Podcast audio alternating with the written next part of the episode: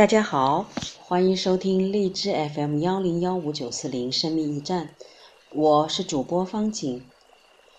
今天继续为大家阅读 M. 斯科特派克所著《少有人走的路》第二部分“爱”。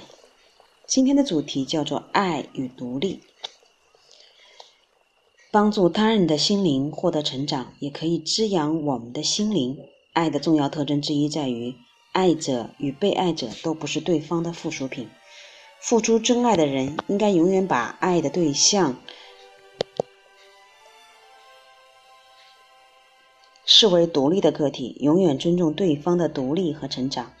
很多人却无法做到这一点，由此导致身心的痛苦乃至严重的疾病。不把别人看成独立的个体，无视别人的独立和自由，这种情形最极端的体现，恐怕就是自恋了。自恋者不能接受这一事实，他们的子女、配偶和朋友都有各自的想法与情感。我接待过一位叫苏珊的患者，她当时三十一岁，从十八岁开始，她就多次自杀未遂。此后十三年里，她成了医院和精神疗养院的常客。她接受过多位心理医生的帮助，病情也大为好转。我为她治疗了几个月，她渐渐学会信任。值得信赖的人，也能分辨出哪些人值得信赖。他也能够接受自己患有精神分裂症的事实，以开朗而乐观的态度面对疾病。他学会了自尊自爱，学会了照顾自己，已不再像过去那样过于依赖别人。总而言之，他的健康恢复得很快。我相信用不了多久，他就可以彻底出院，去过独立的生活。我见到了他的父母，他们五十多岁，谈吐高雅。我美滋滋地把苏珊的情况告诉他们，还解释了我对苏珊的前景感到乐观的理由。不料，苏珊的女士，苏珊的母亲 X 女士忽然流下了眼泪。我以为她是过分激动才喜极而泣，奇怪的是，她的表情却极为悲哀。我只好问道：“我真的不明白，夫人，我告诉你是个好消息。”你为什么还要难过呢？他说：“我当然感到难过了。想到苏珊的痛苦，你怎能叫我不流泪呢？”我不厌其烦地解释：苏珊在患病和治疗期间的确吃了不少苦头，但这是值得的。她学到了很多，而且就要脱离苦海了。根据我的经验，和其他成年人相比，她变得相当成熟。在与精神分裂症的较量中，她的经验、勇气和智慧或许能使她更为坚强。他将来要经受的痛苦也会比别人少得多。我惊讶地发现，他的母亲依然面色悲哀地默默流泪。我说：“我真是有些糊涂了，X 女士，在过去十三年里，你一定接触过苏珊的许多心理医生，对苏珊的情况很清楚。我坚信她这一次的恢复尤其会让你感到乐观。难道除了难过以外，你就不为她感到高兴吗？”他眼泪汪汪地说。我想到的只是，受伤活得太苦了。我说：“可是你真的不为他感到痛高兴吗？你想到的只是他的以前的痛苦吗？”他照旧哭泣地说：“可怜的苏珊，她一辈子都在受苦。”我忽然明白了，X 女士不是在为苏珊流泪，而是在为她自己流泪。她为自己遭受的痛苦而悲伤。我们谈论的是苏珊，而不是她。他只好假借苏珊的名义发泄他本人的隐痛。一开始我没有想到他为什么会这样，后来我意识到，这是因为他无法区分自己和苏珊的不同。他以为他感觉到的一切，苏珊都能感觉到。苏珊成了他表达情感的工具。X 女士不是故意要这样做，她也没有任何恶意，但是在她的意识深处，根本不觉得苏珊和她有什么区别。他认为苏珊就是他，而他从未把苏珊当成独立的个体。在意识思维层面，他知道苏珊和他是两个人；可是，在情感方面，他觉得除了他以外，其他人，包括苏珊，都不存在。他的这种愿望和感受过于强烈，以致他认为全世界只有他自己才是存在的，而其他人只是幻觉。我后来发现，精神分裂症患者的。母亲往往是典型的自恋狂，这不是说子女有精神分裂，母亲就一定是自恋狂。也不意味着母亲是自恋狂，孩子就必然患有精神分裂症。精神分裂症的原因复杂，跟遗传和环境都有关系。母亲的自恋狂倾向势必给孩子的童年带来负面的影响。我们以苏珊和她的母亲为例，假如我们了解他们相处的情形，对于这种影响的认识就会更清楚。例如，有一天下午，X 女士正沉浸在自爱自怜的状态中。苏珊放学回到家里，她在美术课上得到了优等成绩，所以高兴地把作品拿出来给母亲欣赏。她告诉母亲她的进步得多么快，她等着母亲给予表扬。X 女士却说：“苏珊，你快去睡午觉吧。为了画这些画，你最近太辛苦了。现在的学校真不像话，根本不管孩子的健康。”还有一天，X 女士正处在自我幻想的狂热中，而苏珊由于坐校车时遭到男生欺负。回到家时，便对他哭诉。X 女士就对他说：“让琼斯先生开校车，我看最适合是不过了。他脾气那么好，那么有耐心，能够去忍受你们这些孩子，真是了不起啊！今年圣诞节，你应该给他送件小礼物。”自恋的人无视别人的存在，只把别人当成自我的延伸。他们没有感同身受的能力，从不去体会别人的感觉，也不具备为别人着想的能力。患有自恋症的父母对于子女的情绪和状态无法做出正确的回应，对他们的需要也不加体会。他们的子女长大成人，也很少懂得体察别人的感受，这是童年时期家庭负面影响的结果。大多数为人父母者未必像苏珊的母亲那么自恋，可是他们都会子女的独特性视而不见。人们常说“有其父必有其子”，或是“你的性格和你吉姆叔叔一样”。似乎孩子不过是遗传基因的复制品，殊不知父母基因的重新组合必然诞生出跟父母、祖父母以及跟任何祖先不同的崭新的生命。作为运动员的父亲，逼着喜欢读书的儿子走向球场；作为学者的父亲，迫使喜欢运动的儿子苦读书本，这样只能对孩子的成长造成误导，使孩子的内心充满痛苦。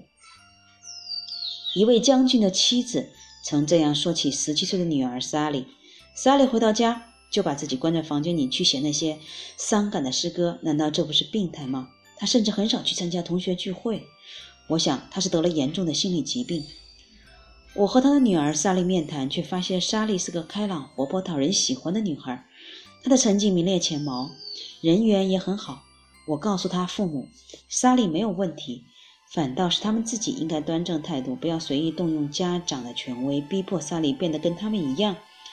他们非要把萨利的特立独行当成是病态，将来一定会后悔莫及。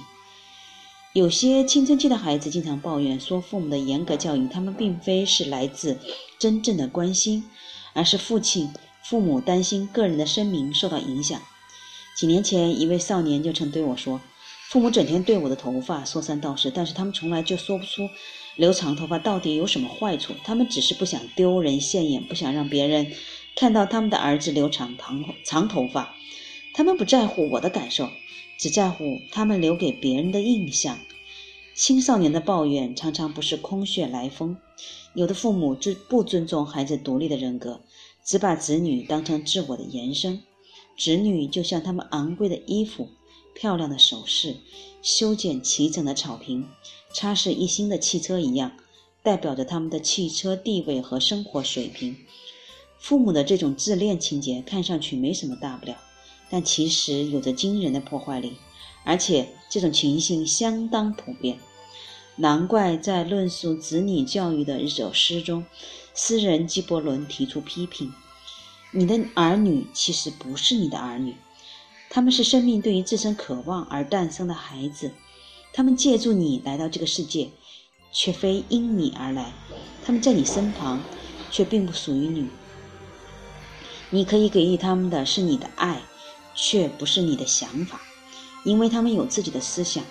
你可以庇护的是他们的身体，却不是他们的灵魂，因为他们的灵魂属于明天，属于你做梦也无法到达的明天。你可以拼尽全力变得像他们一样。却不要让他们变得和你一样，因为生命不会后退，也不在过去停留。你是弓，儿女是从你那里射出的箭。弓箭手望着未来之路的箭靶，他们用尽力气将你拉开，使他的箭射得又快又远。怀着快乐的心情，在弓箭手中弯曲吧，因为他爱一路飞翔的箭，也爱无比稳定的弓。不能接受所爱之人的独立性，就会给亲情和爱情带来危害。不久前，我主持一次关于婚姻问题的团体治疗。一个男性成员说：“我认为妻子的作用就是整理家务、照顾孩子、备办三餐。”他的大男子主义让人吃力吃惊。我本来以为等其他成员相继发表看法以后，他或许能意识到他个人想法是错误的。让我大感意外的是，团体里还有六位成员，甚至包括女性成员在内。对于妻子作用的认识都和他如出一辙，他们是以自我为中心来判断妻子的价值，而没有考虑对方是个独立的个体。我说：“哎，难怪你们的婚姻都出了问题。你们必须清楚，人人都有独立的人生和命运，不然你们的婚姻的问题就无法解决。”有的人对我的话感到困惑，他们质问我：“你又如何看待妻子的作用呢？”我对他们说。就我看来，我妻子的意义和价值是尽可能满足他自己的需要，尽可能使他的心智获得成熟。这不仅对我有好处，也是为了他本人乃至上帝的荣耀。遗憾的是，他们很长时间都没有真正理解我的意思。在情感关系中，为什么人人都要保持自我的独立性？千百年来，这个问题一直困扰着许多人。类似的问题在政治领域得到关注，显然要多得多。例如，极端集体主义与前述的婚姻观念就极为类似。推崇一个人存在的意义与作用，就是为家庭、集体、社会提供服务。小我必须为大我牺牲，个人命运微不足道。极端资本主义则一味强调个人价值，哪怕为此牺牲家庭、团体、社会的利益。在这种观念的驱使下，孤儿寡母可以忍饥挨饿，可以不必得到他人的关心和照顾；企业家可以争名夺利，牺牲工人的利益，享受堆积如山的成果。思维健全的人都看得出，这两种极端的思维方式都无法解决一个人现实的问题。在情感关系中，双方如何保持独立性？毋庸置疑，个人健康有赖于社会健康。社会健康也有赖于个人健康。婚姻和家庭好比是登山运动的大本营，登山者要取得成功，必须完善大本营的设施，保证食物和药品的供应，随时回到营地休息，准备朝更高的地方攀登。一流登山者筹备大本营的时间，并不少于登山花的时间，因为大本营是否稳固，装备物资是否充足。不仅关系到能否成功登顶，而关系到登山者的生生命。男人的婚姻出现问题，在于婚后只想往上攀登，对于大本营婚姻却缺少真经营。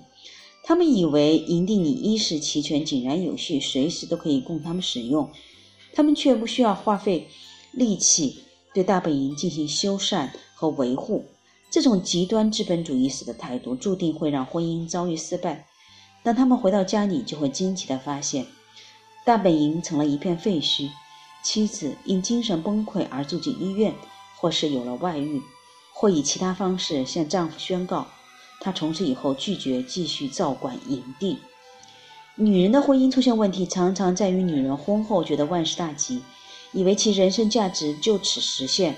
她们大把把大本营当成了人生的巅峰，丈夫在婚姻以外的一切努力。一切创造性的成就不仅无关紧要，甚至还会让他们充满敌意。他们要求丈夫改邪归正，把精力完全放在家庭和婚姻上。这样做只会让婚姻变得更令人窒息。丈夫感觉到强烈的束缚，只想早日摆脱枷锁，逃之夭夭。在某种意义上，妇女解放运动像一面旗帜，为我们指引了理想的婚姻之道。婚姻是分工与合作并存的制度，夫妻双方需要奉献和关心，为彼此的成长付出努力。理想婚姻的基本目标是让双方同时得到滋养，推动两颗心灵的共同成长。双方都有责任照顾后方营地，都要追求各自的进步，都要攀登实现个人价值的人生巅峰。少年时代，我喜欢美国女诗人安·布拉兹特里特的宗教祖师。谈到夫妻关系，他的一句诗曾让我尤其感动，那就是。你我合而为一，我将一生感激。但到了成年以后，我才渐渐意识到，夫妻双方只是有更加独立，保持各自的情操和特性，而不是合而为一，才能使婚姻生活更为美满。因惧怕孤独而选择婚姻，注定不会成就幸福的婚姻。真正的爱，尊重彼此的独立，也敢于承担分离和意外丧偶的风险。成功的婚姻能够为心灵提供更好的滋养，成就辉煌的人生旅途。夫妻双方以爱为出发点，为对方的成长尽心尽力，甚至适当做出牺牲，才会获得同等乃至更大的进步。夫妻任何一方登上人生的顶峰，都可以大幅度提高婚姻质量，将情感和家庭提升到更高层次。进而推动全社会的健康发展。换句话说，个人的成长与社会的成长紧密结合在一起。当然，在追求成长的过程中，孤独和寂寞常常是不可避免的。诗人纪伯伦曾这样谈到婚姻中寂寞的智慧：你们的结合要保留空隙，让来自天堂的风在你们的空隙之间舞动。爱一个人不等于用爱把对方束缚起来，爱的最高境界就像你们灵魂两岸之间一片流动的海洋，倒满各自的酒杯，但不可共饮同一杯酒；分享面包，但不可吃同一片面包；一起欢快的歌唱舞蹈，但容许对方有独处的自由，就像那琴弦，虽然一起颤动，发出的却不是。同一种音，琴弦之间，你是你，我是我，彼此各不相扰。一定要把心扉向对方敞开，但并不是交给对方来保管，因为唯有上帝之手才能容纳你的心。站在一起，却不可太过接近。君不见，教堂的梁柱，他们各自分开耸立，却能支撑教堂不倒。君不见，橡树与松柏。也不在彼此的阴影中成长。今天这一段讲到了爱的独立性，与自与上一章的自律很有一些相关，而且他的说法也层层递进。最经典的、最有意思的，我个人认为还是最后的一段的诗：寂寞的智慧。你们的结合要保留空隙，让来自天堂的风在你们的空隙之间舞动，倒满各自的酒杯，但不可共饮一杯酒；分享面包，但不可吃同一片面包。就像那琴弦，虽然一起颤动，发出的却不是同一种音。琴弦之间，你是你，我是我，彼此各不相扰。好的，今天我们的阅读就到这里。如果你有任何想法，欢迎与我们互动交流。我们的微信群、微信公众号都在我们的图片上有显示。感谢您的收听，我们下次再见。